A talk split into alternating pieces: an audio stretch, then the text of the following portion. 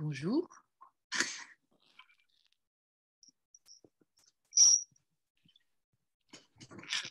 Si tu es là, Claire, tu vas pouvoir rallumer ta vidéo. Bonjour. Coucou Lily. Ça va?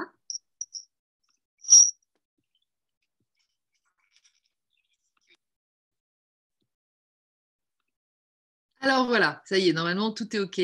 Euh, nous sommes en direct sur Happy Days TV et en direct aussi sur la chaîne Canali Days sur euh, Facebook. Oh là là, c'est du boulot, n'empêche tout ça. Salut Claire. Ça va toi? Ça va Ça va Ce confinement, ah oui, c'est riche. Oui, d'apprentissage. Il s'en passe des choses. Il s'en passe des choses. Donc bonjour à tous. Euh, merci de nous rejoindre sur, euh, sur Canal Day, sur Happy Days TV, en fait, un notre tapis volant euh, qui nous permet de monter un peu en vibration grâce à tous ces, toutes ces belles rencontres, ces témoignages, euh, toutes ces belles âmes, en fait, que je choisis de, de, de, de vous rencontrer pour ceux qui connaissent pas euh, ces belles personnes dont tu fais partie, Claire. Et puis euh, petit à petit, petit à petit, ben voilà, en fait, on, se, on profite les uns des autres. Je pense que ben, c'est encore plus puissant euh, en cette période, puisque là, on ne peut pas vraiment se voir en vrai, comme on dit. Mais du coup, euh, coup, c'est hyper sympa d'avoir cette possibilité de passer un petit bout de temps ensemble. Claire, nous, on s'est connus à, aux E-Days en fait, où tu es venu en. C'était en. Je ne sais pas la première année, quelle, quelle année En c'était? 2016. En 2016, voilà. Et puis, bah, depuis, tu es venu chaque année, donc on est devenus euh, très proches. Et puis, euh, et puis petit à petit, euh, enfin, c'est pas petit à petit, si, si, ta vie, elle a, entre 2016 et puis aujourd'hui, elle a quand même euh, énormément évolué. Donc, euh, cette, euh, cette rencontre, en fait, elle a pour but aussi de, bah, que tu puisses nous témoigner, nous raconter un peu euh, tout ce que tu as pu euh, traverser, dépasser euh, par rapport à des choix, en fait, qui étaient là, euh, latents, et qui, euh, et qui petit à petit se sont matérialisés. Donc, en fait, le titre qu'on avait euh, choisi, euh, que tu m'as suggéré et que j'ai trouvé super, c'est Une histoire parmi d'autres euh, de rencontre avec la matière. Oui, oui, oui. Voilà. Et pourquoi donc N'étais-tu pas tellement dans la matière avant Euh, avant, je l'aurais probablement pas dit dans ces termes, mais disons qu'avant, euh, oui, j'ai grandi euh, en ayant reçu une éducation religieuse, mais pas spirituelle, c'est-à-dire que j'a- j'avais les rites, mais il n'y avait rien qui était vécu. Ouais. Et donc, c'était des choses reproduites que, que j'avais jamais vraiment intégrées. Donc voilà, et, et pourquoi je dis ça? Oui, et en plus, euh, j'ai fait un parcours scolaire tout à fait normal, euh, à être plutôt dans ma tête. Donc plutôt, euh, plutôt là, euh, avec euh, donc pendant j'ai fait Sciences Po. Après Sciences Po, j'ai intégré des cabinets de conseil en organisation pour être consultante auprès des collectivités locales et des administrations publiques pour les accompagner dans des projets de transformation interne. Euh, donc voilà, j'étais beaucoup dans ma tête, beaucoup dans le virtuel, euh, beaucoup dans euh, des choses qu'on fait sur ordinateur et ben, si c'est pas grave, on efface, on recommence, on prend un document qui existait d'avant, on l'adapte. Enfin voilà, dans, une sorte de fluidité qui reste là. Et puis la vie a mis sur mon chemin un atelier, un vrai, où je travaille la matière, où je ferraille avec la matière, parce que je travaille le fil de fer. Euh, et, euh, et donc, je suis, je suis descendue de, de ma tête vers mes mains euh, et je, je vis ce chemin en conscience. Donc, c'est, disons que la matière, je la côtoyais avant sans, sans avoir conscience de la côtoyer, mais disons que le chemin spirituel que j'ai pu faire m'aide à faire tout ce chemin-là en conscience Mhm. et, euh, et de, de, de, de vivre cette transition professionnelle euh, euh, avec une, des, lunettes euh, spirituelles, entre guillemets, même si tout est spirituel, hein, on est d'accord. Mais voilà, de, vivre tout ce chemin-là en conscience et de voir à quel point la matière est, cette rencontre avec la matière, c'est tout un poème, quoi. C'est euh, complexe, euh, c'est quelque chose qui s'impose à nous. quand, quand, je dis qu'on ferraille, c'est ça. Euh, et en même temps, il y a quelque chose de merveilleux parce que c'est un, un chemin de, alchimique. Voilà, j'ai un peu l'impression de vivre à mon, à mon petit niveau, mais une, une voie un, alchimique dans mon atelier. Et, quand je travaille cette matière en conscience, il y a plein de choses que je que j'apprends, que, que j'expérimente, que je mets en perspective. Voilà. En fait, tu étais déjà dans la transformation. Quand tu dis que étais, tu étais consultante en transformation professionnelle, euh, tu touchais déjà ça du doigt. Le déclencheur, c'est quoi? C'est une envie de, une envie d'être dans la matière, précisément dans la ferraille. Enfin, tu vas nous raconter exactement ce que tu fais, mais c'était toujours là? Il y avait quelque chose Cette envie-là, elle est, là depuis de longue date? Euh, Elle était euh, latente. Elle n'a jamais été. Euh, je pense que j'ai grandi comme une, bonne élève. donc, bah, j'étais, j'ai fait tout ce, ce qu'on attendait de moi. et en n'explorant pas trop le côté artistique et créatif, jusqu'au jour où euh, une transformation, on va dire un événement un peu euh, cataclysmique, je vais dire le mot, dans ma vie en 2012, euh, a fait que, ben, bon, ça a, été un événement très difficile à vivre sur le coup, mais ça a ouvert des vannes et, j'ai commencé à peindre à partir de ce moment-là. C'est-à-dire, j'ai senti qu'il y avait un certain nombre d'envies qui étaient latentes avant, euh, mais que je n'exprimais pas. Et euh, à partir de, il y a, voilà, à partir de 2012, peut-être même avant, je, je, pense que je me suis fait la promesse euh, de, ne, de n'avoir aucune frustration. Donc d'écouter toutes mes envies, et c'est marrant, je peux le dire avec le recul, mais voilà, d'écouter toutes mes envies et, et, et, d'écouter cet élan-là. Et donc je me suis mise à peindre et, j'étais, je me souviens, je, je disais, mais ça soulage de peindre parce que c'est avant les mots. Alors c'est un peu bizarre comme expression, euh, mais parce que je trouvais que je faisais déjà des ateliers d'écriture, mais le, choix de, l'écriture, il y avait toujours quelque chose d'un peu complexe parce que euh, il, fallait toujours transiter par quelque chose d'intelligible, euh, d'appris, de, déjà très codifié. Alors que la peinture, c'était avant les mots, c'était l'expression d'un élan euh, purement intérieur et qu'on pouvait euh, offrir euh, sans, sans, code. Hmm. Déjà une connexion. Oui, je, peux le, je, peux le, dire maintenant. À l'époque, j'aurais pas dit ces mots-là. Mais ce choc, violence, c'est tu, c'est la mort violente en fait d'une amie, d'une amie très proche. Ouais, qui, déclenche, euh, on va dire, euh, quoi, plus de passage à l'acte dans, cette. Euh, Ça déclenche. Alors, j'avais déjà entamé avant un, parcours intérieur, donc un travail psychanalytique auprès. Alors, il y a autant de psychanalystes que de psychanalystes. Et il se trouve que je pense que je suis très bien tombée euh, et euh, j'ai vécu plus qu'une psychanalyse, quoi, je pense. Et, euh, et donc j'avais déjà entamé ce chemin-là et, la, mort de, de, cette amie, de Camille, est intervenue bah, peu de temps après le début de ce travail. Mmh. et je pense vraiment que alors, je, pense très fort à elle. je, disons que voilà,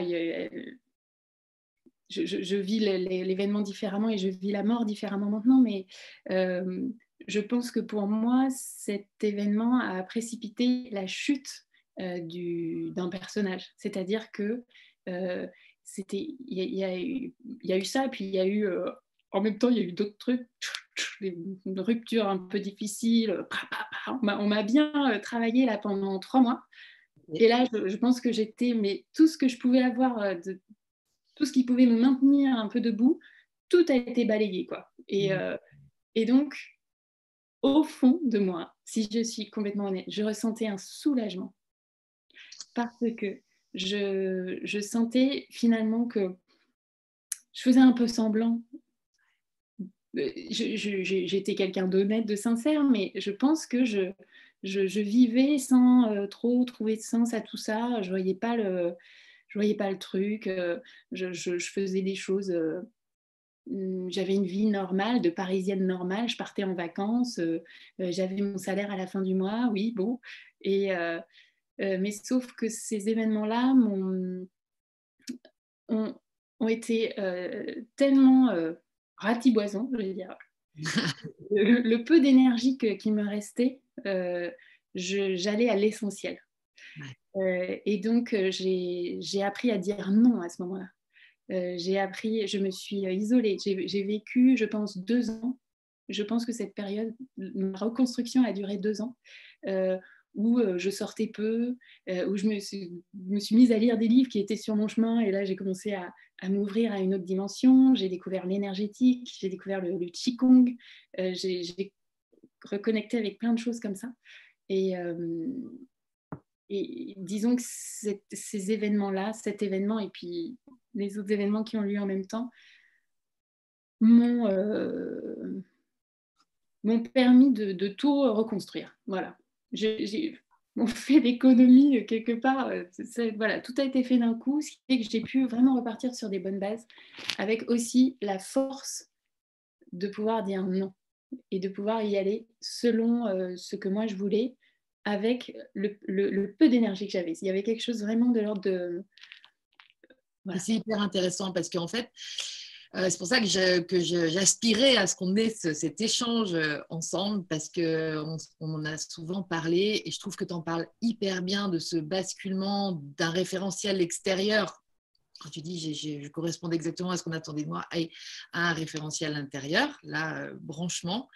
Et du coup, de ce travail psychanalytique, psychologique, mais en profondeur aussi, mais qui tout d'un coup se reclique avec le travail spirituel, en fait. Là. Ah bah oui. Ah bah c'est complètement. Moi, je, je dirais, euh, ma psychanalyse m'a ouvert à la spiritualité. Alors, je vais peut-être faire bondir euh, plein de psy, euh, mais il est au fur et à mesure où je... Donc, dans ce travail psychanalytique, c'est c'est une forge. C'était à raison de deux séances par semaine pendant plusieurs années avec une psy qui, je l'ai appris bien plus tard, faisait elle-même un travail énergétique. Mais elle s'est bien gardée de me le dire. C'est-à-dire que je, n'avais aucun indice sur, sur bah, son chemin à elle. et c'est juste qu'au fur et à mesure de ma psychanalyse, au fur et à mesure que je me je plongeais en moi et que je goûtais à cette substance merveilleuse à l'intérieur de soi, et, et où je sentais que les choses euh, se passaient au-delà de moi. C'est-à-dire que euh, ce que j'aimais découvrir dans, dans, la psychanalyse que j'ai vécue, on dit psychanalyse, mais hein, c'est parce qu'il faut une étiquette, mais c'était une plongée. en fait, la psychanalyse. C'est l'analyse de ta psyché, de, de, de, comment. Voilà, c'est vraiment le. Hein? C'est ça, hein, tout simplement. Et, quand, je me trouvais face à un nœud, quelque chose qui, euh, résistait, euh, alors que euh, on aurait pu me dire alors il faut faire ci, il faut faire tous les matins, il faut que tu fasses tel exercice, et puis et puis je sais pas, tu vas tu vas faire des exercices et tout. Et ma psy me disait vous n'avez rien à faire. Mais vous n'avez rien à faire.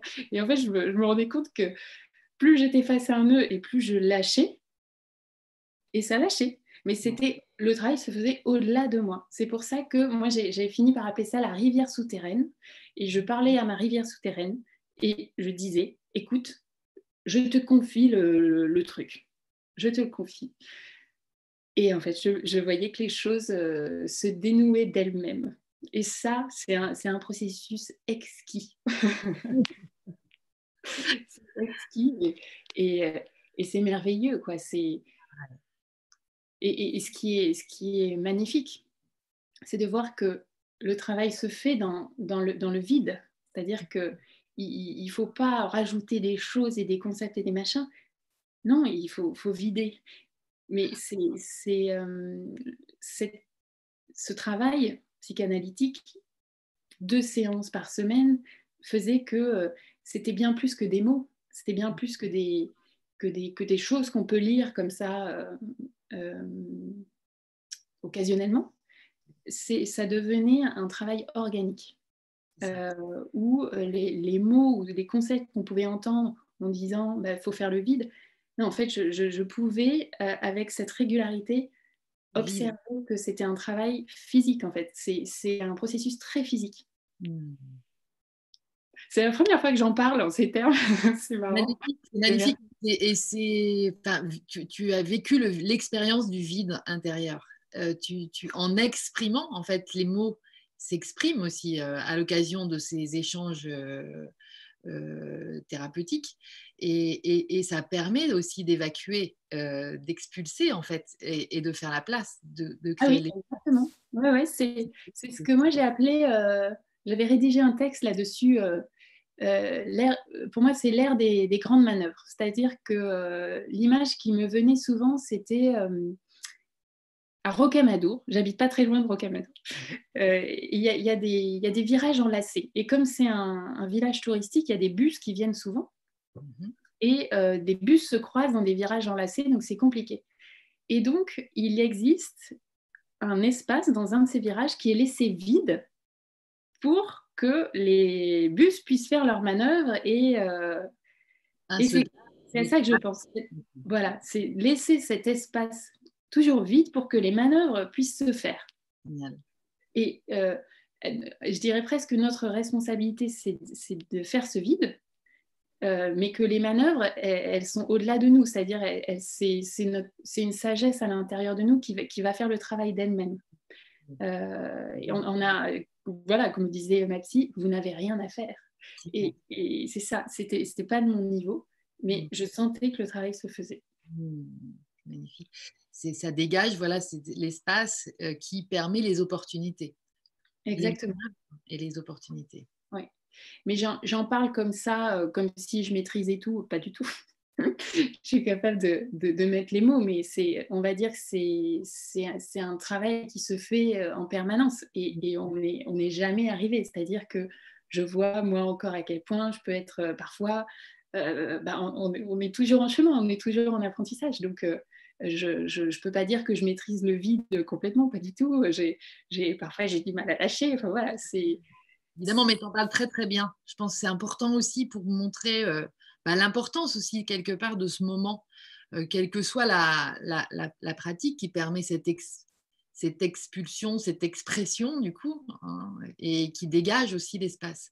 C'est, vraiment un, beau schéma. Et, et puis en plus, toi, tu en parles souvent en, ces termes, avec ce sourire, avec cette euh, aventure merveilleuse, enfin, cette connotation à la merveille que c'est, en fait, de, faire connaissance avec son vide intérieur. Euh, et, ça, c'était mon rêve. Moi, en tant que psy, au début, je me disais, mais non, il faut que ça devienne une aventure, euh, la psychologie ou la psychanalyse ou toutes ces choses-là, une aventure merveilleuse. C'est l'aventure merveilleuse. Et en fait, on s'est trouvé là-dessus. Hein. oui, oui, oui. Et moi, c'est, ça m'a, je dirais que ça m'a donné vie. C'est euh, ni plus ni moins, comme ça, boum. je, suis née avec, euh, avec ce parcours-là. Euh, parce que avant je, je, vivais, je respirais, je, mais je, je ne vivais pas. C'est c'est fort. Bah, on est plus dans la survie, effectivement. Hein, il y avait quelque chose de cet ordre-là. Mm. Et, puis peu à peu, euh, oui, au fur et à mesure de ma psychanalyse, j'ai commencé à parler avec, euh, à parler avec l'invisible. Alors moi, je, je suis pas, je, ne sais pas si je les, les entends pas clairement, mais disons que j'ai commencé à ressentir euh, beaucoup, beaucoup une force très enveloppante.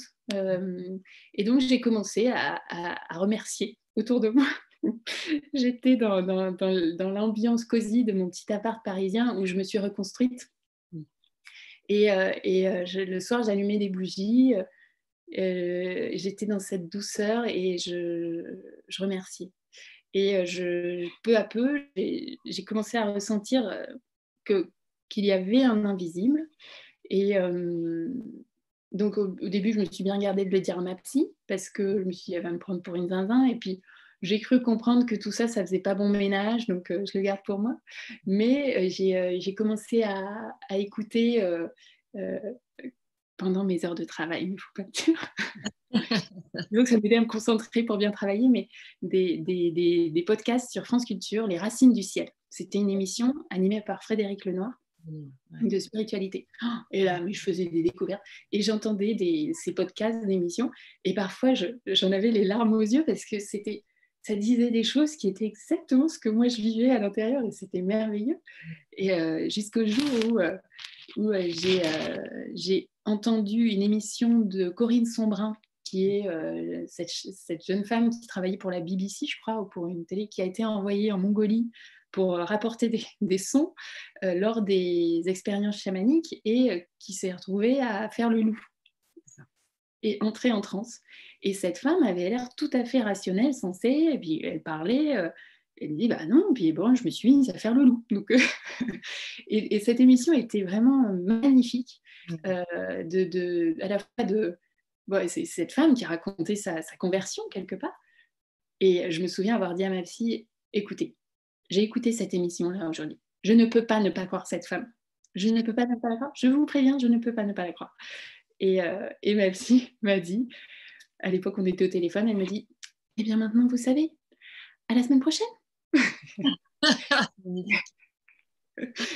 Euh, et, voilà. Et donc, je dirais vraiment que la psychanalyse, ce chemin intérieur m'a m'a connecté à, cette substance magnifique. Et la suite, du coup, euh, du, et le développement, en fait, euh, de, de, cette substance, en fait, en toi, comment ça se passe dans la matière, comment ça se passe dans ta vie, en fait, à partir de ce... Et eh ben voilà, vous savez. Eh ben, à partir de ce moment-là, le, chemin continue, c'est-à-dire que tout en ayant goûté à cette substance-là, euh, on reste quand même, pardon, hein, je vais employer le mot, on reste quand même un peu tocard hein, souvent. C'est-à-dire que ben voilà, on continue à se heurter à des émotions, à des, relations complexes. On se dit mais je comprends pas, voilà. Mais disons que c'est toujours euh, ce, travail de conscience qui est là, qui fait que bah, quels que soient les événements qu'on va vivre, on va toujours avoir cette, euh, ce, ce, regard qui est là avec nous. Bon, et même si du premier coup on n'est pas non plus complètement aligné et on reste un peu puéril dans nos réactions, etc. Le deuxième coup, peut-être pas encore. Troisième, ça passe, mais on, quand même, on, voit que les, choses commencent à, à, se fluidifier. Et puis, c'est le but d'apprendre. Enfin, merci euh, ces expériences parce que c'est tellement riche. Et, euh, et, donc, peu à peu, euh, je dirais qu'il y a une écoute intérieure qui se fait où on s'autorise à, euh, bah, s'écouter quoi et à dire bah non en fait euh, ça j'ai pas envie euh, non. Et puis la façon dont ma transformation est arrivée elle est arrivée en plusieurs fois. J'ai commencé à je me souviens j'étais chez mes parents dans le Lot. À l'époque j'étais parisienne et je, toute la maison dormait était partie se coucher et moi j'étais face au feu de cheminée et j'avais souvent des, dialogues euh, avec ma vie, euh, où je faisais le point, et où je, je, ressentais une sorte de mal-être dans mon existence, mais je ne savais pas euh, la nommer. Et donc, je me suis posée pour essayer de définir ce qui me manquait. Et en fait, le, j'étais face au feu, comme ça, qui a dû m'aider à, à, à, mettre mes pensées au clair. Et, et en fait, je me suis dit, mais en fait, voilà, la conclusion de tout ça, c'est il me faut du temps mais je veux du temps, ah, je veux du temps libre. C'est ça le luxe, je veux du temps libre, je veux créer, je veux du temps libre pour euh, peindre, je veux du temps libre pour faire autre chose. Mais... Et donc, euh, le lendemain, j'en parle à ma sœur, qui était, elle, consultante, mais en freelance, donc elle était à son compte. Elle me dit, Claire, tu veux pas te lancer à ton compte? Moi, je dis, non, mais moi, je sais pas, mais moi, en fait, tout ce que je veux, c'est du temps. Mets-toi freelance, si tu es freelance, c'est toi qui décides, etc. Ok. Donc je pense à. Je me dis, ok, ben, je vais appeler euh, d'anciens. Euh, d'anciens chefs euh, qui ont monté leur cabinet, je vais leur proposer, je vais leur dire bah, est-ce que vous êtes d'accord pour que je sois freelance pour vous? Parce que moi, je vous préviens, je veux du temps. et donc l'idée, l'idée a germé. Donc j'étais déjà en contrat dans un travail que j'aimais beaucoup et, qui m'a recueilli après ces cataclysmes et ces drames dans mon existence. Donc ça a été vraiment trois années très belles et, où j'ai beaucoup, j'ai vraiment beaucoup apprécié cet environnement de travail. Et j'ai senti que j'avais cette petite voix à l'intérieur qui me disait mais hein, hein, et quand est-ce que et je me disais mais enfin quand est-ce que je vais l'écouter quoi cette petite voix? Je veux du temps et donc j'ai pris le j'ai eu le courage d'appeler d'anciens chefs qui avaient monté leur cabinet. Je leur ai dit Est-ce que vous êtes d'accord pour travailler avec moi en freelance, etc. Et ils m'ont dit Ok, banco clair. Alors, moi, terrorisée quand même, hein, l'idée de me mettre en freelance en indépendante, je vais à l'URSSAF en voyant les taux de prélèvement, les machins, ça me terrorise, mais je me dis Bon, c'est mes tripes qui me le demandent, il euh, faut que je le fasse. J'oublie. Je suis courageuse, il faut que j'y aille. il faut que je les honore, mes tripes, donc il euh, faut que j'y aille. Et j'y vais. Ok, je, sens que je ne suis pas tout à fait vraie, mais je dis non, Claire, allez, on y va, courage. Et j'arrive euh, chez, ces anciens chefs pour, euh, euh, mettre en place cette collaboration. Et ils me disent Claire, tu sais quoi? Tu veux quoi? Tu veux, tu veux du temps tu veux, tu veux pas travailler mercredi? Oui, moi je voulais pas travailler mercredi. Tu veux pas travailler le mercredi? Ok. J'avais dit, je voudrais quand même garder le même niveau de salaire parce que je vis seule et, moi, je peux compter sur personne et tout pour. Tu veux pas travailler mercredi? Tu veux garder ton salaire? Bah, ok, Claire. et on va te prendre en CDD. Euh, et euh, comme ça, tu pourras ensuite faire ta transition professionnelle. J'étais là ok, euh, c'est une caméra cachée, euh, il y a une petite étoile en bas de la page, il y a un piège. Euh, ah, il n'y en avait pas. Il n'y en avait pas. Et ah, il suffit de demander. Et la première preuve, enfin une des Ouais, c'est-à-dire que j'ai, et cette demande, elle, elle émanait d'une clarté intérieure, c'est-à-dire que elle émanait de quelque chose. Je veux du temps. Et c'était quelque chose qui était profond. Euh, euh, et, je pense que à partir de ce moment-là où j'ai pu poser les choses et les dire, eh bien, on se rend compte que les gens sont, sont heureux de nous aider. C'est ça. Ils sont heureux de collaborer avec notre projet. Euh, et donc, bah voilà, c'était. Tu avais laissé des bonnes traces aussi, certainement, et puis ils apprécient. Oui, oui, oui. Et, et ça, d'ailleurs, c'est peut-être un point dont on pourra reparler. C'est que, euh, à mon sens, il n'y a pas de, il n'y a pas d'opposition. Euh, dire euh, je veux fuir un métier, j'étais dans cet état d'esprit-là. Hein. ce métier, je veux le fuir, je veux faire autre chose. Et avec le recul, je me dis mais non, en fait, c'est je trouve qu'il est intéressant de travailler l'unité partout c'est-à-dire euh, euh, dire euh, je veux quitter mon travail salarié pour me mettre à mon compte, c'est reproduire une forme de dualité. Alors, il est possible que ça, que ça, que ce soit le, reflet d'un désir profond. Et ça, c'est ça, c'est bien. C'est, enfin, je veux dire, c'est noble et ça s'écoute. Et en même temps, je me rends compte avec le recul que c'est important en fait d'être dans l'unité dans quoi qu'on fasse. Euh, je ne sais pas si c'est très français ce que je viens de dire, mais euh, ce, métier de, tu dis, j'ai laissé de bonnes traces et des bons souvenirs, c'est-à-dire que bah, peut-être parce que aussi j'ai tenu à, honorer autant que je le pouvais l'endroit où j'étais, au moment où j'étais. Et même si ce n'était pas forcément euh, une vie dans laquelle je me projetais dans la durée, il m'a paru important de bah, d'honorer cet, endroit où j'étais. Je dis pas que je suis pas en train de donner des leçons, je dis pas que c'était toujours facile, mais en tout cas, je, comprenais que, que c'était euh, important d'être bien. Tu feras toujours de ton mieux un des quatre accords Toltec. Ouais. Voilà. Et cet alignement, en fait, il est maintenu, cette unité, en fait, elle est maintenue aussi dans, ce, dans cette euh, tu es à ce que tu fais. Après, tu as, le droit aussi de penser euh, et voir ailleurs, mais n'empêche, tu es à ce que tu fais. J'essaye d'être à ce que je fais. non, mais voilà, être à ce que je fais. Franchement, euh, il y a des jours où je râlais quand même. Hein. mais bon, c'est justement. Euh, je ne serais pas française. si tu râlais pas. Et puis, et puis, je pense que c'est, c'est, on est authentique, quoi, on est humain. Euh, mais, mais je savais, tout en râlant, je savais qu'il y avait cette petite euh, voix, cette petite voix à l'intérieur qui disait, bon, tu râles, mais bon, au fond, tu sais bien que, oui, c'est bon, je sais. Une conversation. Oui, c'est bon, je sais. Bah, laisse-moi râler là un peu. Et puis, euh, et puis demain, je serai plus calme. Merci. Est-ce que les rencontres aux e ont, un peu, enfin, des rencontres aux e t'ont un peu euh, soutenu là-dedans? Oui, complètement. C'est-à-dire que je pense que les idées, ça a été l'oxygène qui a soufflé sur les, sur les braises. Euh, parce que euh, donc j'avais déjà, en 2016, j'étais où? 2016, j'étais déjà dans ce, dans ce travail de transformation, donc euh, où j'avais déjà demandé mon temps partiel, donc j'avais déjà commencé à faire des aménagements dans, mon existence. Mais je pense que les idées ont été le, la pichenette pour, pour faire le, grand saut. et les, témoignages de, de Lulu, Lulumineuse, m'ont m'ont aidé à euh, avoir le courage de, voir euh, au-dessus des peurs euh, et, me dire allez, c'est possible, mm. et à la fois, et on y va.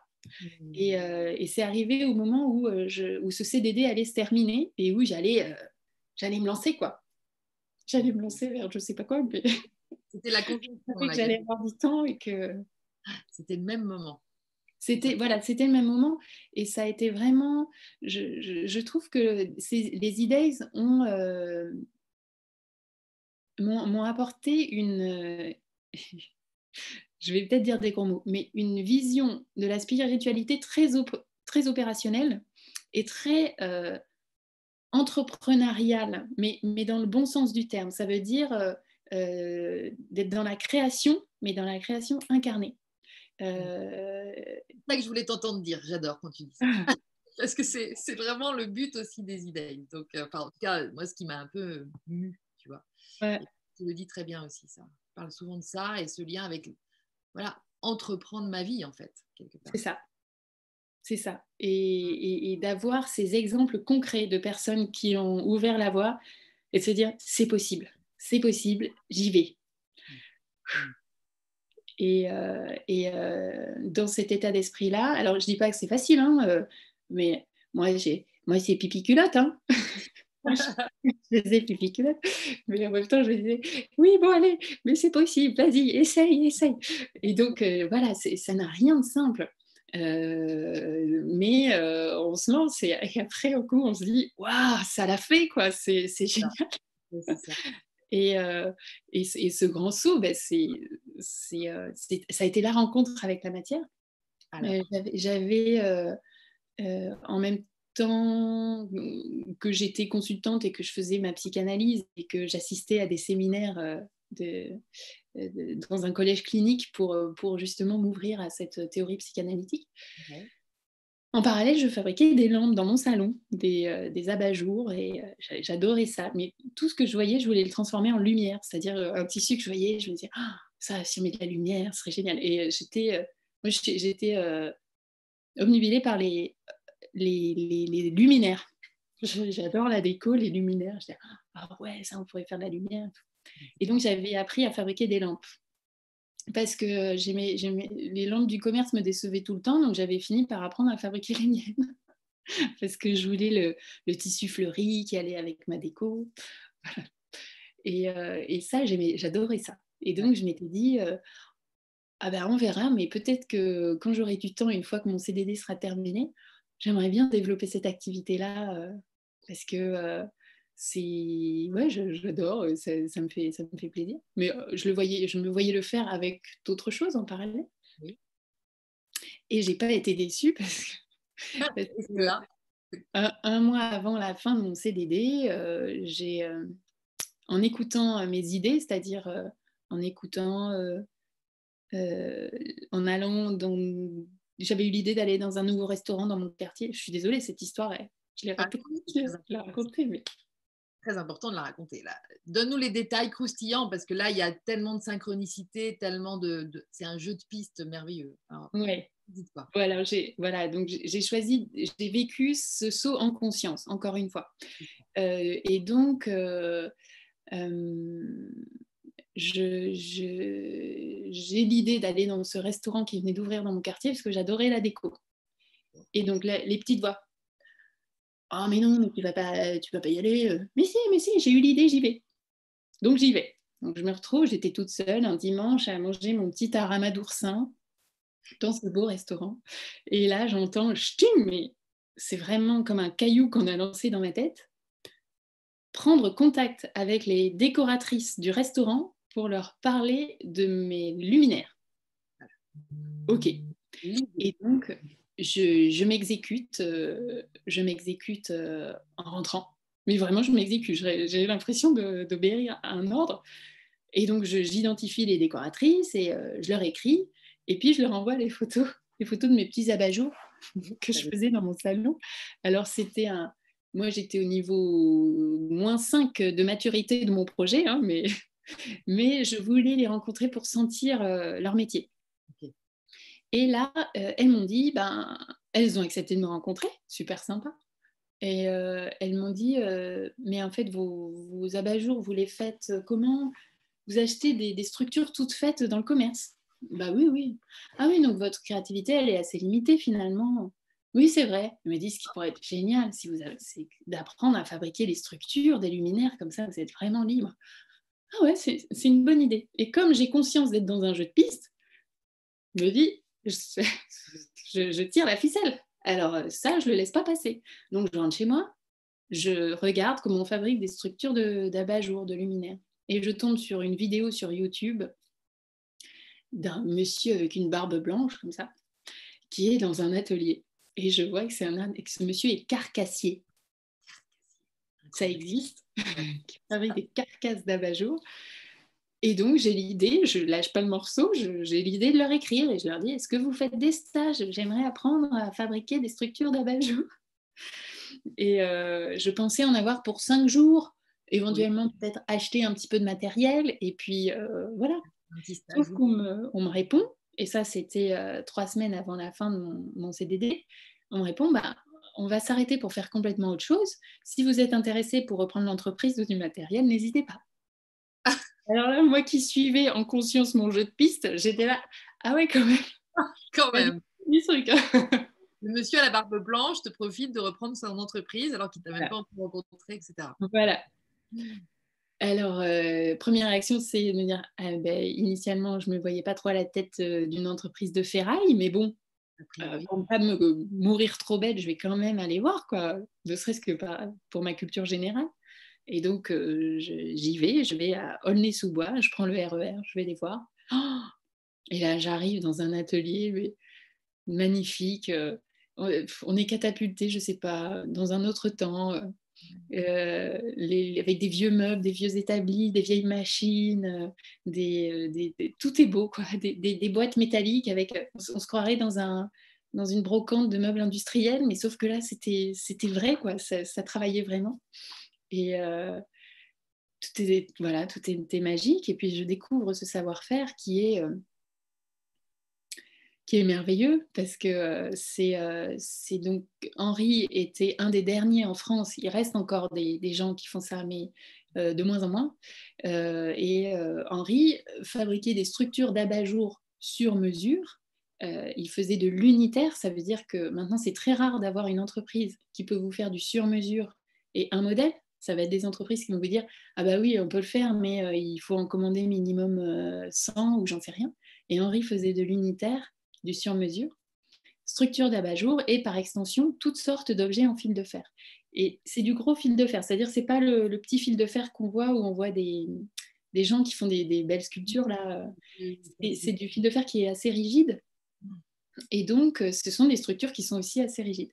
Et donc, euh, euh, Henri faisait, il a travaillé pour, on va dire, pour des grandes marques de luxe pour des, vitrines, euh, il, a, produit pour des artistes notamment, mais des, structures euh, euh, qui, qui ont décoré des vitrines pour des grandes marques de luxe, qui font du parfum.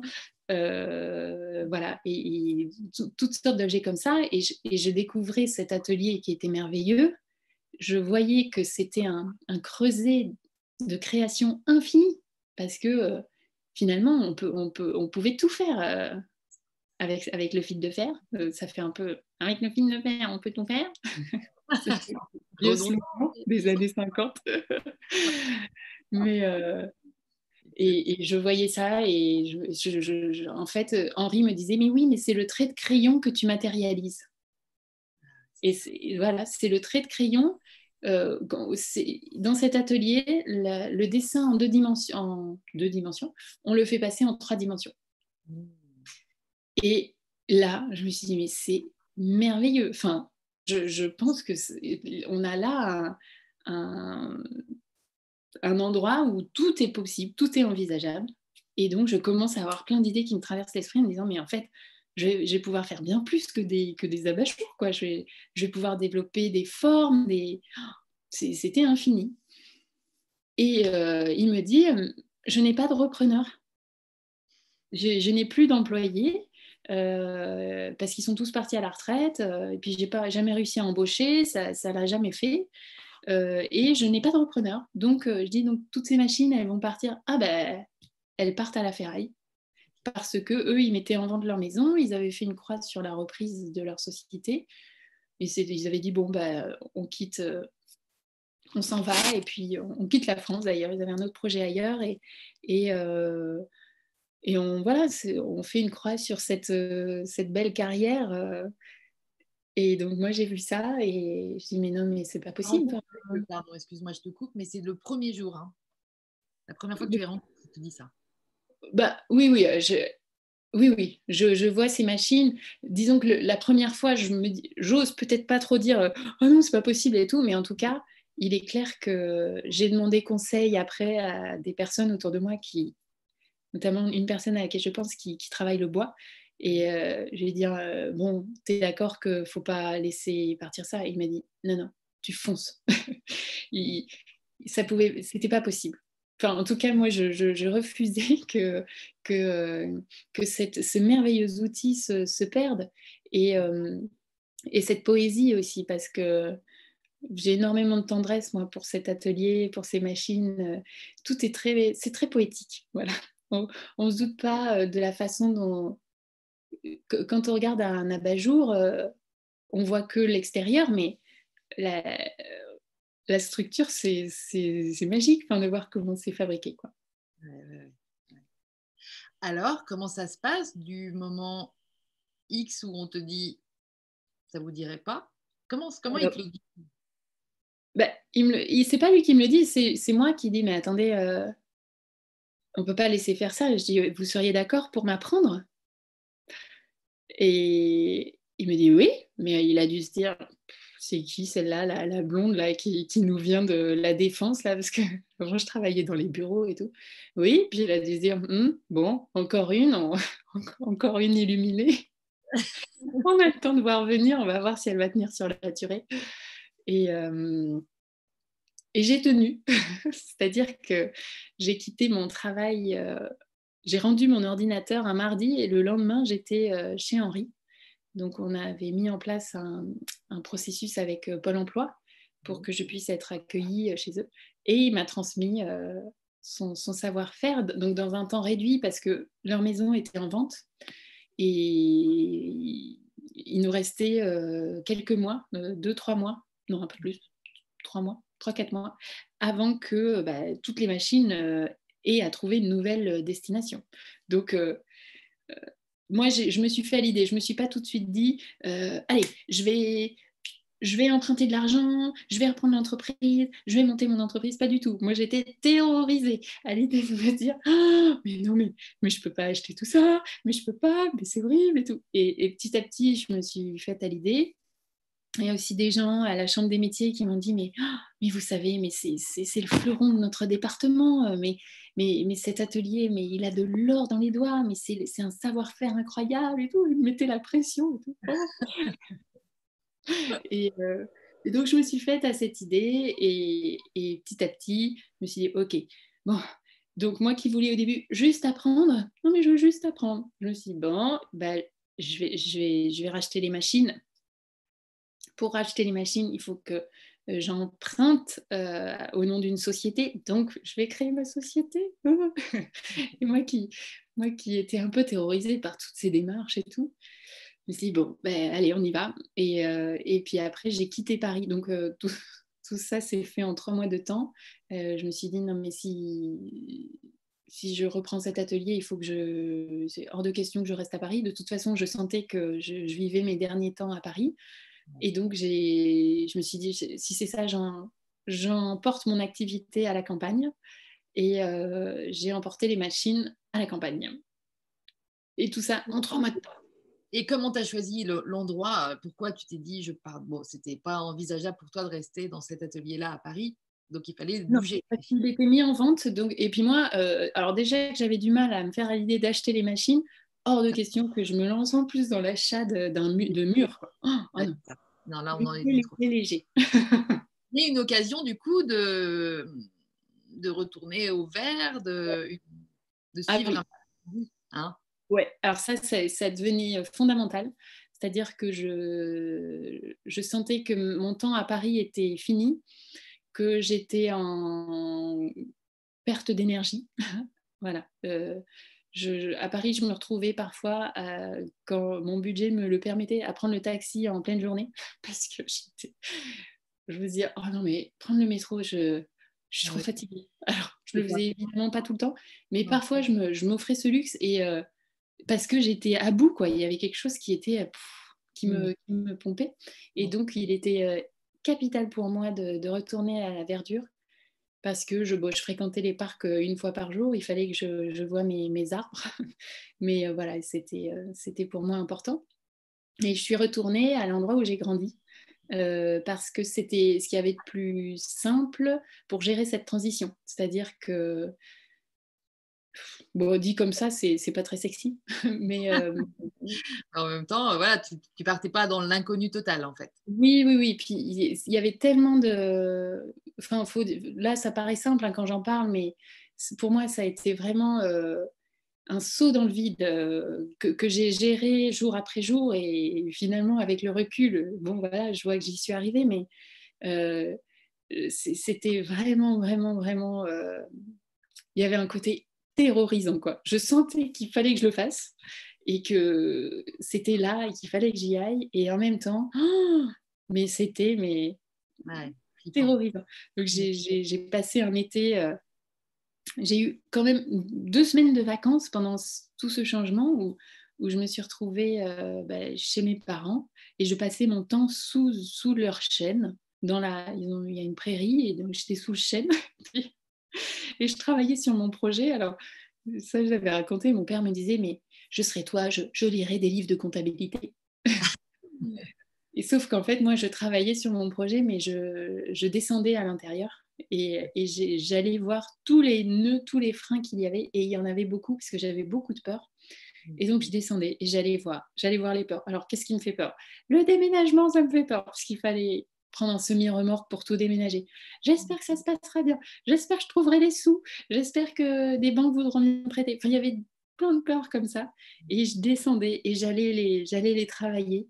Euh, voilà. Et j'ai passé un temps infini à préparer, en fait. À préparer. Jusqu'au jour où j'ai senti, je me suis dit, j'ai senti ce moment où les choses se sont dilatées. Je me suis dit, déménagement, c'est bon. C'est géré. Je sais, c'est bon. parce que je l'avais travaillé, je sais pas. Et voilà, c'est pour moi, ça, bon, on est, on est bien. Euh, sur l'aspect financier, euh, je, ne partais pas vraiment du tout avec des avances parce que euh, si j'allais voir les banques en disant je monter une entreprise artisanale, d'accord, vous avez combien d'expérience? Deux mois. je, je n'ai pas de diplôme, j'ai pas et j'étais pas du tout une bonne candidate euh, pour les banquiers. Euh, et, donc, alors là, ça m'inquiétait un peu parce que si j'écoutais les, entrepreneurs, euh, on me disait oui, ça peut passer, mais bon, voilà. Et, jusqu'au jour où, et c'est là que je rejoins ce que je disais tout à l'heure, où j'ai eu l'idée de me dire, mais finalement, je, je vais offrir tout ce que je sais faire. Mm. Euh, et, donc, je me suis dit, bah, bien sûr, je, suis, j'ai été consultante, je, vais être consultante. Je vais continuer à l'être. Rester consultante, voilà, c'est ça.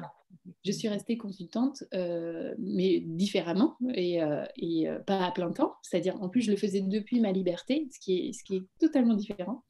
Et, et donc, je suis restée consultante et en même temps, j'ai mon atelier et j'ai créé cette, cette société qui euh, accompagnée par la Chambre des métiers hein, qui m'a guidée là-dedans. Il me dit mais bien sûr vous pouvez tout à fait faire ça. Et, euh, et donc euh, donc voilà je me suis lancée dans ce projet. Je me suis dit après tout bah je sais faire tout ça je vais le proposer. Et, et c'est et, et, là que je, je disais que c'est important de le faire depuis l'unité parce que finalement ce métier de consultant que j'ai voulu fuir avant ou que j'ai voulu arrêter, mais en bah non, finalement, le, dénominateur commun de tout ça, c'est moi.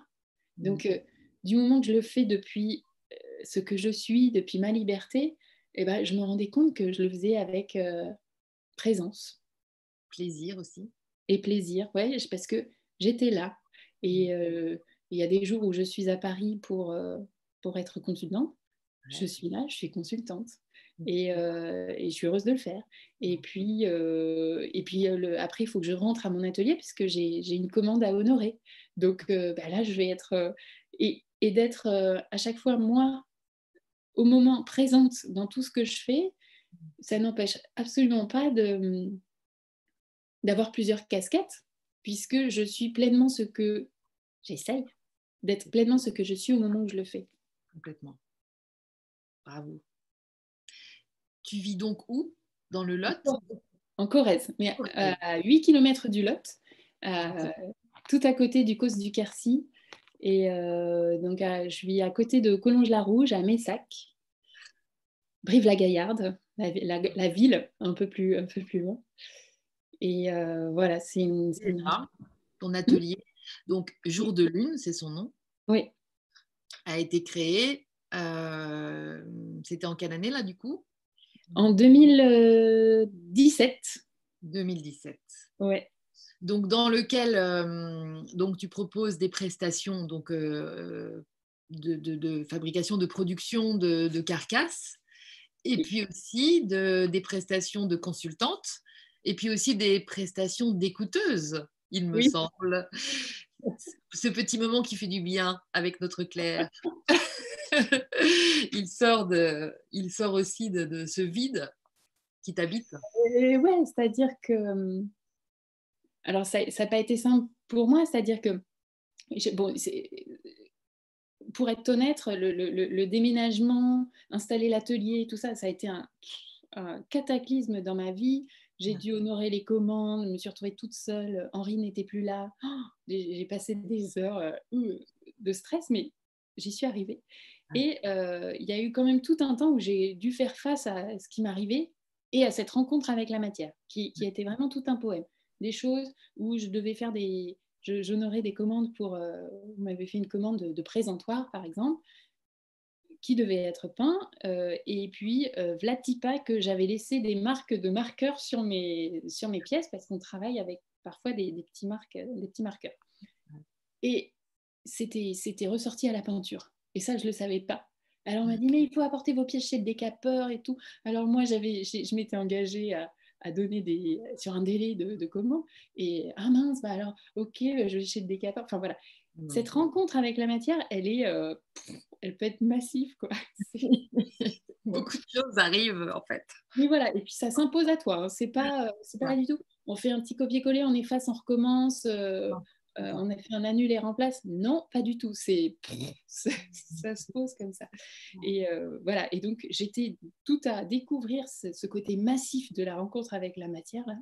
Euh, et, donc j'ai mis du temps à, définir, comment dire, à poser des mots sur mon projet qui pour moi allait se matérialiser à travers mon site internet.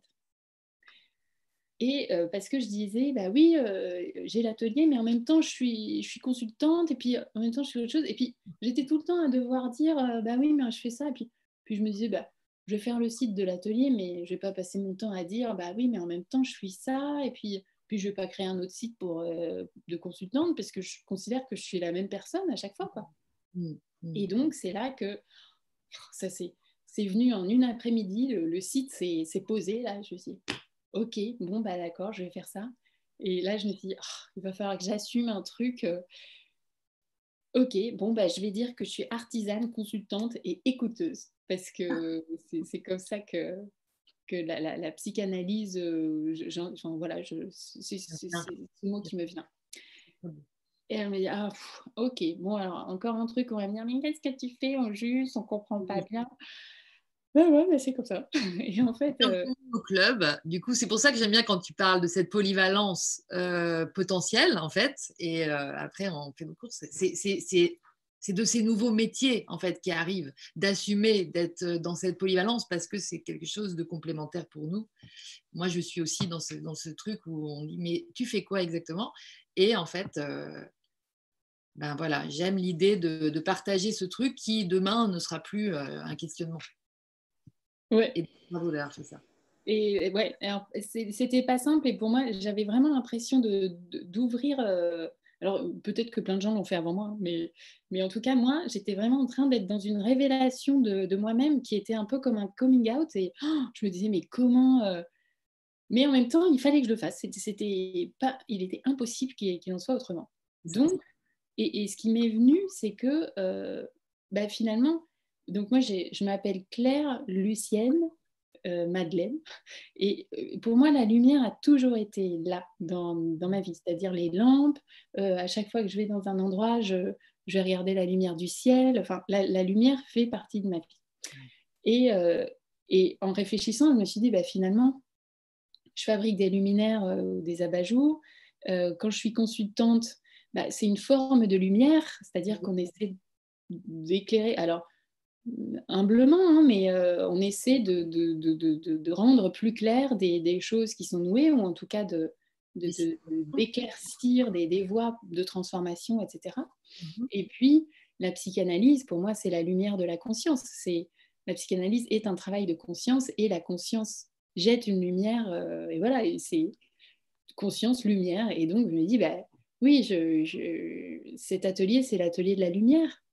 Et... Euh, et donc, j'ai axé ça autour de la lumière, mais c'est la lumière qui est euh, à la fois euh, un peu euh, conceptuelle, mais en même temps très incarnée, c'est-à-dire c'est des lampes, quoi.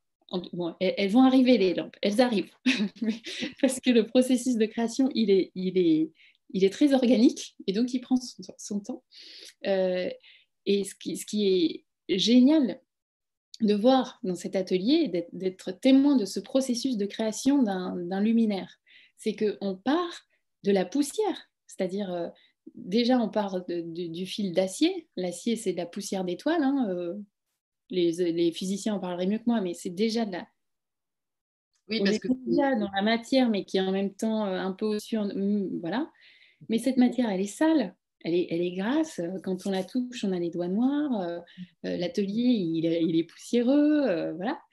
Et c'est formidable d'être témoin de ce processus où on part des, doigts sales et on fait raille, vas-y que je tords mon fil et que je le soude et que machin, pour finalement parvenir, après plusieurs étapes, à une onde où cette matière va devenir lumière et d'être témoin de ce processus-là. Incroyable.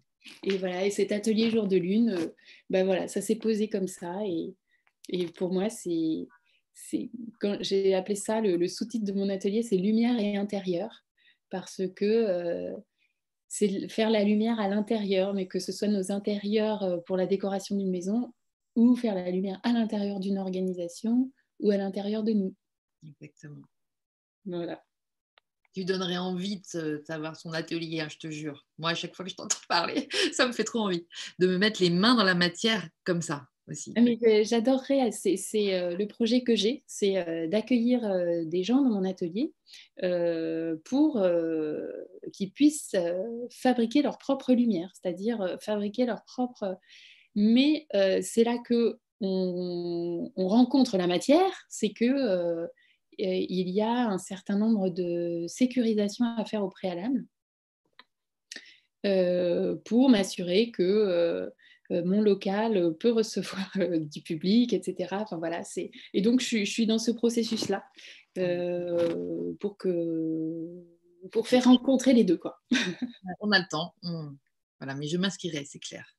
Mais, mais cet atelier, il est magique. J'en je, suis moi-même euh, témoin, c'est-à-dire que je, je dirais c'est mon atelier, mais il est dans ma vie depuis euh, trois ans. Mmh. Et à chaque fois, j'ai l'impression de le découvrir comme une, euh, comme une spectatrice. Quoi. Et, et je, il, est merveilleux. Quoi. Il, y a, il, y a, il, y a des, il y a des outils pour faire des volutes. Il y a plein de choses hyper touchantes quoi, sur la façon dont on fabrique les choses. Et... Excellent. Et puis il y a plein d'allégories. De... C'est un atelier qui travaille le fil. Euh, donc il fabrique des structures, mais, mm, mais qui mettent finalement, qui donnent du volume au vide. Oui. Parce que on travaille. Euh, c'est ça. Euh, juste la, la on, matérialise la, la forme, mais, mais entre les fils, il y a de l'espace, il y a du vide. Donc c'est c'est un chemin. Euh, enfin, il y a plein de choses à observer dans, ce chemin de matière, mm. dans, cette rencontre avec la matière, qui, disent beaucoup de nous-mêmes en fait. Complètement, mais oui. Et le, et le passage parisien euh, et puis Corrèze, ça donne quoi? Le la vie? Ah bah, ah bah moi, c'était ben, on voit des étoiles, euh, on sent le, on sent le pétrichor. Le pétrichor, c'est l'odeur de la, de la, terre après la pluie. C'est euh, autant de sensations qui sont qu'on ne voit pas spécialement, euh, mais qui sont enveloppantes. Comme toi, j'imagine, tu habites à côté de la mer. Euh, je ne sais pas si tu te dis, je vais voir la mer. Enfin, elle fait, ça fait partie du paysage. Je ne sais pas si tu vas la voir tant que ça, la mer, mais elle est là et elle, elle enveloppe. Et finalement, c'est cette campagne, c'est ça, c'est d'être ici, c'est d'être enveloppé par tous ces éléments qui, dont on n'a même plus, enfin voilà, qui, qui, nous habitent quoi complètement. Ah, et euh, moi, euh, vivre à la, la ville me manque, la ville me manque pas, mais en même temps, je, je retourne régulièrement à Paris pour voir les amis, mais je suis contente de rentrer dans ma campagne et, et oh, oui, bah, tout, franchement, je, manque de rien. Et d'y être confiné, du coup? Ah oui. Ah bah, je pense beaucoup aux gens qui sont confinés dans des endroits petits. Euh, la vie à la campagne est, un luxe euh, infini. Et même, même avant le confinement, euh, il y, a une douceur de vivre, une douceur des, liens humains. Euh, qui peut-être euh, avant aurait, pu me paraître un peu ringard, mais j'y trouve maintenant avec euh, le chemin que j'ai pu faire une telle puissance, une telle force. Pour moi, l'avenir, il est à la campagne. Génial. Pourquoi En général, l'avenir est à la campagne. Écoute, merci beaucoup. On a fait un super tour. Moi, j'adore. Je, je, je, voudrais remercier euh, toutes les belles personnes qui sont là parce qu'il y a du monde. J'ai vu que Alice, euh, coucou Alice, euh, je profite pour te remercier. Pour l'instant, je vous réécris bientôt à tous les gens qui avaient déjà pris leur place pour les e-days.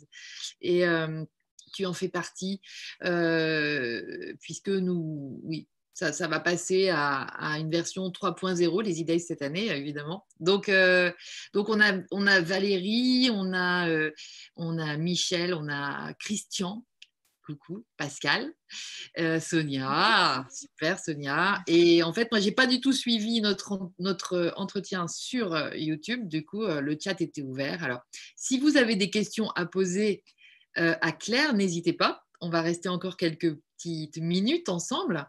Et puis, euh, alors attends, je vais te, euh, je vais revenir moi pour l'instant vers toi en direct parce qu'en fait il y a un décalage en fait entre euh, ici et YouTube. Et puis bah, je te remercie beaucoup. J'avais je, envie que tu nous, que tu nous parles de, je sais pas, mais de Niki. Juste comme ça tu vois, pour, euh, pour envoyer aussi, euh, pour envoyer des bonnes ondes. c'est l'actualité et je trouve qu'on est tellement aussi dans la matière avec cette histoire. Ah oui, là, là c'était la petite surprise du chef. de la vie à la campagne. Ça doit arriver moins souvent à Paris, c'est sûr. Ouais. Ah bah, Mickey, c'est je faisais pendant mes balades de confiné à un kilomètre, je passais souvent devant une ferme où il y avait une petite chienne attachée au bout d'une chaîne, très amaigrie, toute mignonne, qui, se laissait caresser, mais qui était très amaigrie, qui était laissée seule dans un coin d'un hangar avec de, l'eau croupie dans une casserole. Et, et l'idée qui me traverse quand je la vois, je me dis, ah, je vais demander si elle est adoptable mais je n'en fais rien parce que bah, c'est un peu délicat. Et, mmh. et, puis, je continue ma balade, mais un peu le cœur brisé parce qu'il faut la laisser derrière. Et, mmh. euh, et, puis, j'imagine que tous les passants euh, qui se promènent ici pensent la même chose. Et, et je, je, repasse dans cette ferme un autre jour et la chaîne a lâché et la petite chienne se promène en liberté avec sa chaîne pendante autour du cou. Et donc, je me dis, bah, je vais quand même aller prévenir euh, les propriétaires, même si j'ai pas très envie qu'elle se retrouve réattachée. Mais pour sa sécurité. Euh. Et donc, je m'avance euh, vers l'habitation et je dis, bah, votre chienne est détachée. Et puis, on parle un peu de la chienne. je dis, bah, elle, se promène euh, jamais. Non, elle rentre jamais dans la maison. Bah, elle fait pas le travail. normalement, c'est un chien de berger, mais elle n'a pas l'instinct. Donc, elle ne nous sert pas. si vous voulez, je vous la donne. bon. Qu'est-ce que euh, qu'auriez-vous fait euh, dans, cette situation? Ça t'a traversé l'esprit, ça a été une idée. Mmh, mmh, ça m'avait mmh. traversé l'esprit, donc je me suis dit oh là, rendez-vous. D'accord, je comprends. donc euh, le... je suis allée la chercher le lendemain. Tu es allée la chercher le lendemain. Ben oui, parce que je pouvais pas. Ah oui, super c'est magnifique. C'est pour ça que j'ai envie que tu, j'avais envie que tu en parles. C'est pas si simple. Non, c'est pas simple parce qu'elle a été meurtrie et donc euh, sa socialisation, elle est adorable, hein, elle, est très sociable, mmh. mais elle a développé des, troubles obsessionnels mmh. euh, qui font qu'elle est un peu loin parfois. Elle est hors d'atteinte et c'est très difficile de l'atteindre, de, de, de, la canaliser. Alors, euh, j'avoue être un peu démunie. Euh, c'est ma petite rencontre euh, avec la matière du moment.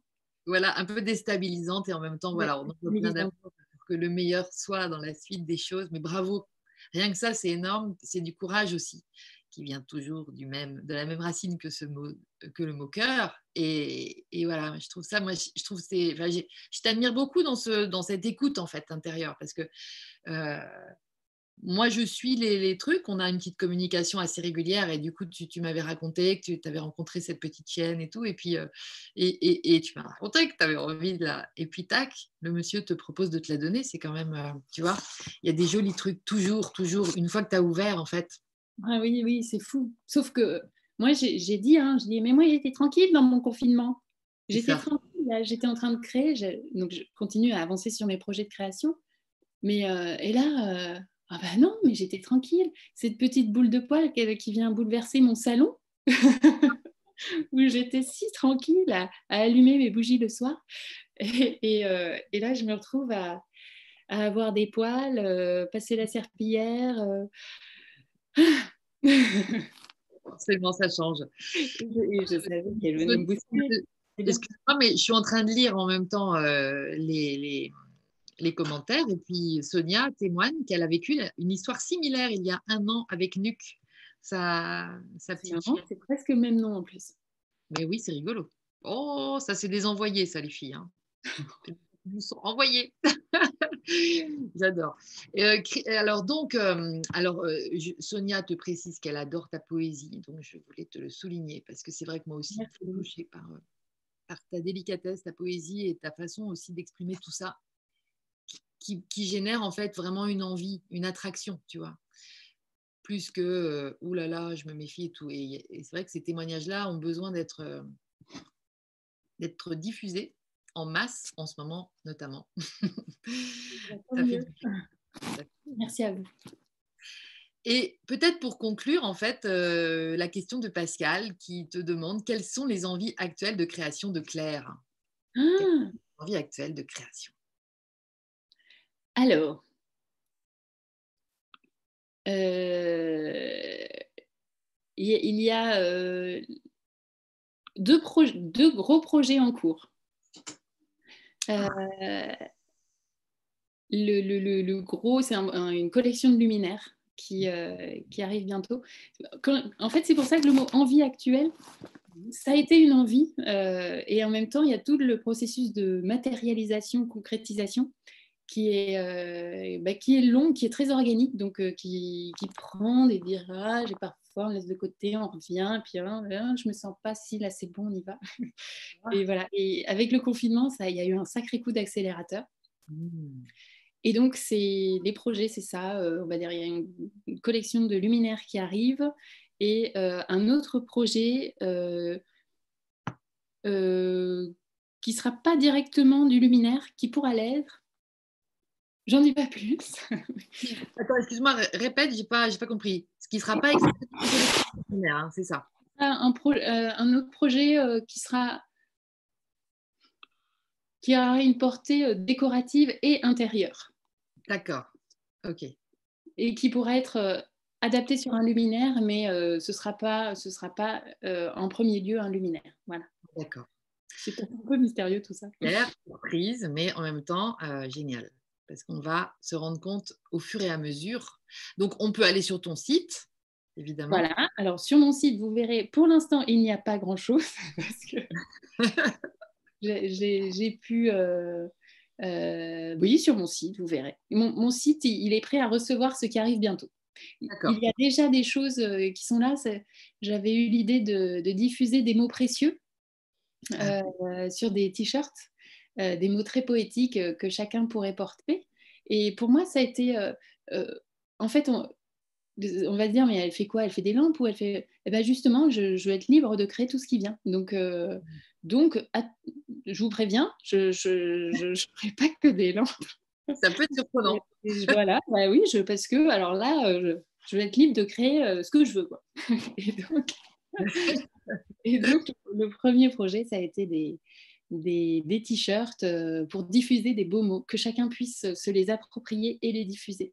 C'était surtout l'idée, que chacun puisse les rayonner. Et euh, ça a été un super projet euh, où moi j'ai pu découvrir, j'ai appris plein de choses. Voilà, j'ai pu mettre plein de choses en place lors de ce premier projet. Et sachant que je travaille seule, donc c'est énormément de temps, c'est énormément de travail. Euh, un site internet, euh, on peut, je connais des gens qui en ont fait des très bien, euh, très vite. Il se trouve que moi, j'ai pris un chemin plus long. et donc, tout ça, ça prend du temps. Tu voulais du temps, tu, voulais du temps. Et... Ouais. C'est ça aussi. Mmh. Cette patience. C'est un travail colossal que je fais avec beaucoup de bonheur, vraiment, mmh. mais c'est colossal. Et donc, l'acceptation que ça se fait pas après pas. Pas après pas, oui. Et, cet atelier, c'est une vraie rencontre avec la matière aussi, avec la matière des autres. C'est-à-dire que euh, maintenant, quand je vois une table, quand je vois une cuillère, quand je vois une fourchette, quand je vois une trousse, quand je vois, j'admire. Je, me dis, mmh. mais si j'étais dans la position de la personne qui avait dû le faire à la main, oui. et eh ben, chapeau. Parce que ah. franchement, euh, chapeau, les objets qui nous entourent sont des. Euh, c'est pas du tout futile, c'est du, du, génie humain, mmh. euh, c'est du génie de savoir-faire. Et quand on dit spiritualiser la matière, je pense qu'il est temps que les deux se rencontrent. Voilà. Génial. Merci pour toute cette lumière que tu nous as apportée. Et aussi sur, sur tes métiers, sur ces beaux métiers comme tu dis, qu'il faut euh, bah, remettre de la lumière dessus pour les aimer à nouveau aussi, parce que c'est vrai qu'il y a eu tout un... J'ai l'impression hein, que ça s'est perdu beaucoup et qu'on et que a besoin. Et là, je trouve cette période de confinement aussi revalorise les métiers de si simples, mais les métiers de, de cœur, de service, en fait, hein, vraiment. Et, euh, et ça, c'est beau aussi. Du coup, c'est chouette qu'on fasse ça dans cette période. Merci beaucoup. Merci à toi, merci à vous. Merci à tous. Merci à tous d'avoir été là. Et puis à bientôt. Euh, on, se refera un petit blabla, hein, un, de ces quatre. Peut-être. avec, avec Niki euh, à côté. Ah ouais, cette fois sera là. Génial. Bisous à tous, bisous Claire et à plus. Portez-vous bien et profitez de la lumière. Ciao. Merci.